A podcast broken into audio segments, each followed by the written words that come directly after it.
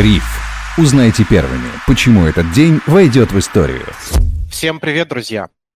Сто раз я говорил вам привет. Это сотый выпуск Бриф. Важная для нас отметка, которой мы бы не достигли без интереса со стороны вас, наших слушателей. Спасибо за вашу любовь. Благодаря ей Бриф – лучший новостной дайджест для частных инвесторов и практически ежедневно номер один в категории деловых новостей в главных чартах. Сегодня 8 сентября 2022 года. Меня зовут Сергей Чернов. Со мной в этот хмурый питерский вечер главный редактор InvestFuture Федор Иванов. Федя, привет. Привет, Сереж. Хочу тебя публично поздравить, хоть я это уже сегодня и делал, с получением премии по журналистике. Спасибо, к этому мы еще придем. И тебя с юбилеем. И да, спасибо, что напомнил про этот повод для радости. Подкаст «Бриф» сегодня стал лауреатом премии в области финансовой и экономической журналистики «Финкор-2022» Министерства финансов России.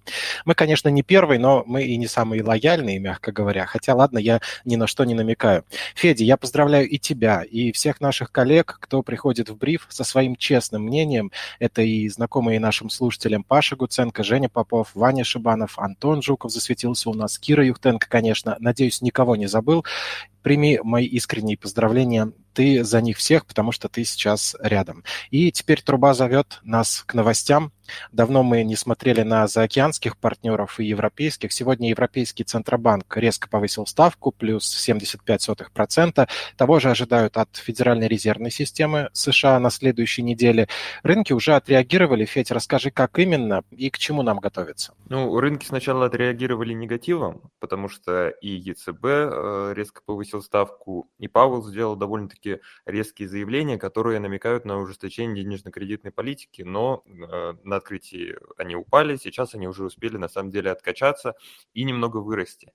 Ну, я думаю, что сейчас все понимают о том, что денежно-кредитная политика будет ужесточаться, потому что, судя по всему, инфляция продолжит быть довольно высокой. У нас ОПЕК есть, который собирается снижать добычу нефти, тем самым поддерживая высокие цены на нефть.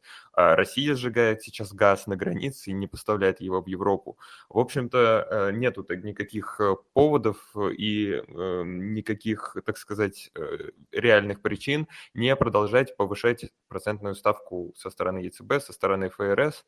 Поэтому ну, какие тут могут быть последствия? Разумеется, это негативы для рынка акций, э, для рынка криптовалюты. Э, рынок недвижимости, наверное, э, не могу точно говорить, может потихоньку остывать, либо находиться в боковике. Вот. Поэтому я думаю, что в ближайшее время рынки будут, так сказать, залиты кровью.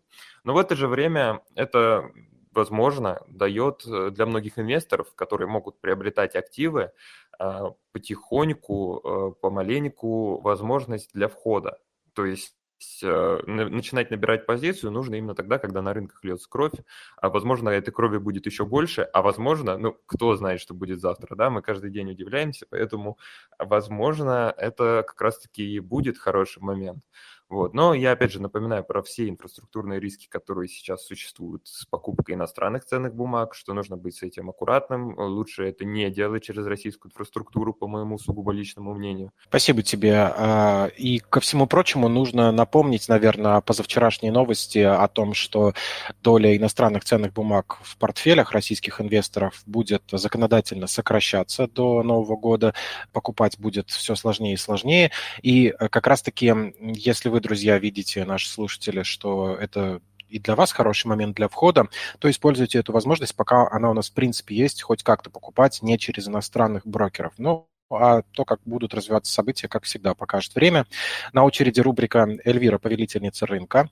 Центробанк обсуждает идею компенсации замороженных активов россиян за счет прибыли от замороженных средств нерезидентов в России. Такой фонд могут создать на базе агентства по страхованию вкладов. И здесь я у тебя хотел бы спросить, не выглядит ли это, мягко говоря, незаконным? Ну, смотри, э, с одной стороны, многие российские инвесторы обрадуются, ну, я думаю, по понятным причинам. Вот, нам вернут средства, европейские депозитарии все заморозили, э, ну, все плохо было, а теперь нам вернут деньги, как раз-таки используя средства вот этих самых злобных нерезидентов, которые все заблокировали. Для начала давайте разберемся, кто заблокировал э, деньги. Объединить это все в одну кучу и сказать злобные недруги, насколько это правильно? Я считаю, что нет. То есть, э, да, там есть фонды, но на самом деле это те же самые инвесторы. Если речь идет о каких-нибудь, например, э, фондах э, там, Vanguard, BlackRock, которые участвовали в российских активах, они продавали свои э, фонды обычным частным инвесторам, таким же, как мы, которые как раз-таки инвестировали и попали ровно в такую же ситуацию. Да, возможно, у них это меньшая доля в портфеле, а возможно, там что угодно можно сказать, но это такие же инвесторы, пусть они будут даже институциональными, это не важно, частные институциональные. И, по сути дела, забирать их средства для того, чтобы ну, вернуть деньги российским инвесторам, это настолько серьезный репутационный удар, который может получить российский фондовый рынок. И да, многие скажут, ну вот, э, и так и так, никто не будет в Россию инвестировать с Запада, там, из заблокированных недружественных стран. Да, никто не будет 100%. Как только появится возможность, они сразу же выйдут. Но э, тут есть два разных момента. Первый момент – это когда ты инвестировал деньги, их заблокировали, и ты больше не хочешь инвестировать, потому что страна для тебя и для ну, там, всего западного мира кажется токсичной, непривлекательной. Но когда, возможно, в этой стране что-то меняется, ты думаешь, ну ладно, э, сейчас все поменялось, я потихоньку буду наращивать свой капитал в активах этой страны. А когда э, просто забирают твои деньги и не возвращают, ну, я думаю, тут очевидно, что на этот рынок вряд ли кто-то когда-либо вернется, а фондовый рынок не может развиваться без иностранного капитала, то есть все это должны понимать. А сейчас российский рынок из себя представляет э, неликвидную какую-то, ну, в общем, то, то, что он, наверное, представлял э, больше 10 лет назад из себя. То, что не хочется видеть, конечно, мне, как человеку, который хочет, чтобы фондовый рынок развивался. Так или иначе, пусть даже проходил бы через тяжелые кризисы. Вопрос э, возвращения активов, разумеется, очень актуальный. Э, я был когда на встрече с Мосбиржей, они заверяли о том, что у них уже есть решения, эти решения прорабатываются, просили просто о них не разглашать, а, потому что как раз-таки есть много проблем с публикациями СМИ, с неверным освещением, которое клубу по защите прав инвесторов Московской биржи усложняет работу.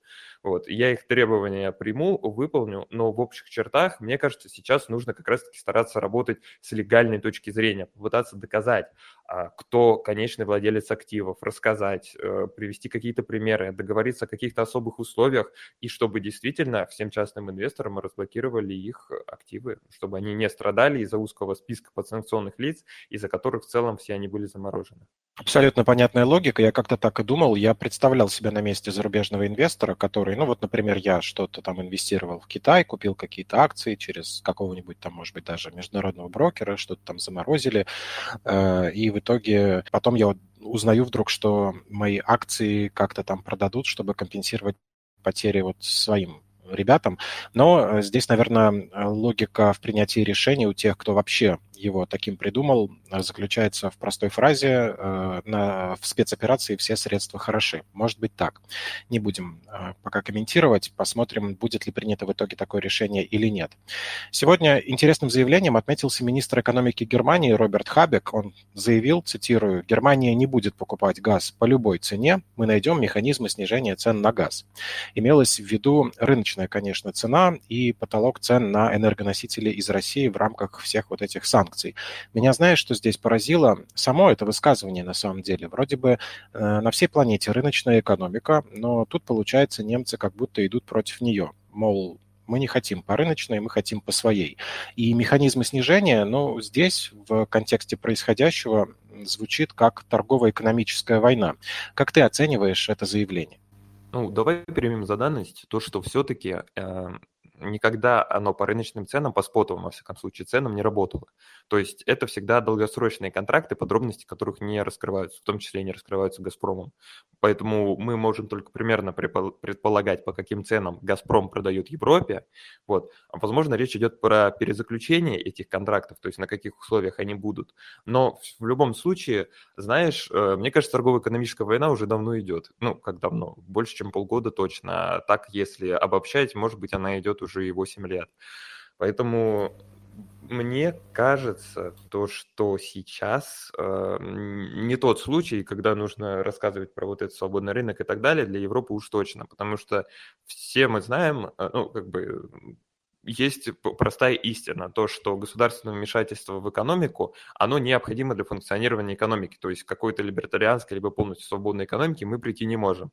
Условно, если есть государство, который может э, снизить цены, каким-то образом приостановить инфляцию, нарастающую в еврозоне, а, соответственно, приостановить э, наращивание ставки ЕЦБ, замедление экономики, экономическую рецессию и так далее, то оно просто, ну, как бы обязано это сделать. Э, используя разные инструменты.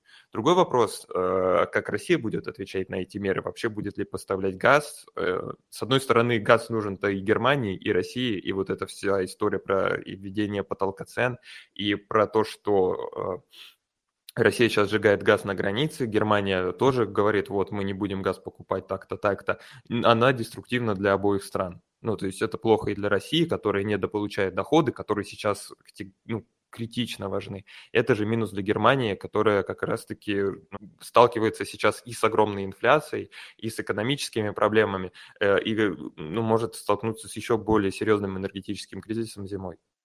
Вот вроде взрослые люди, а озвучивают какие-то такие э, решения, планы, и я на протяжении уже многих месяцев, а если погружаться в историю, обобщать, как ты говоришь, смотреть на какие-то давние конфликты и разногласия между государствами по разным поводам, каждый раз э, прихожу к одной только мысли о том, что э, во всем этом интересы крупного бизнеса как-то завязаны, знаешь, ну потому что мне кажется, политическая репутация уже вообще ничего не стоит, и ею жертвуют ради каких-то вот таких заявлений, которые могут помочь кому-то заработать. Вот не могу никак отделаться от ощущения, что все ради чьей-то прибыли происходит.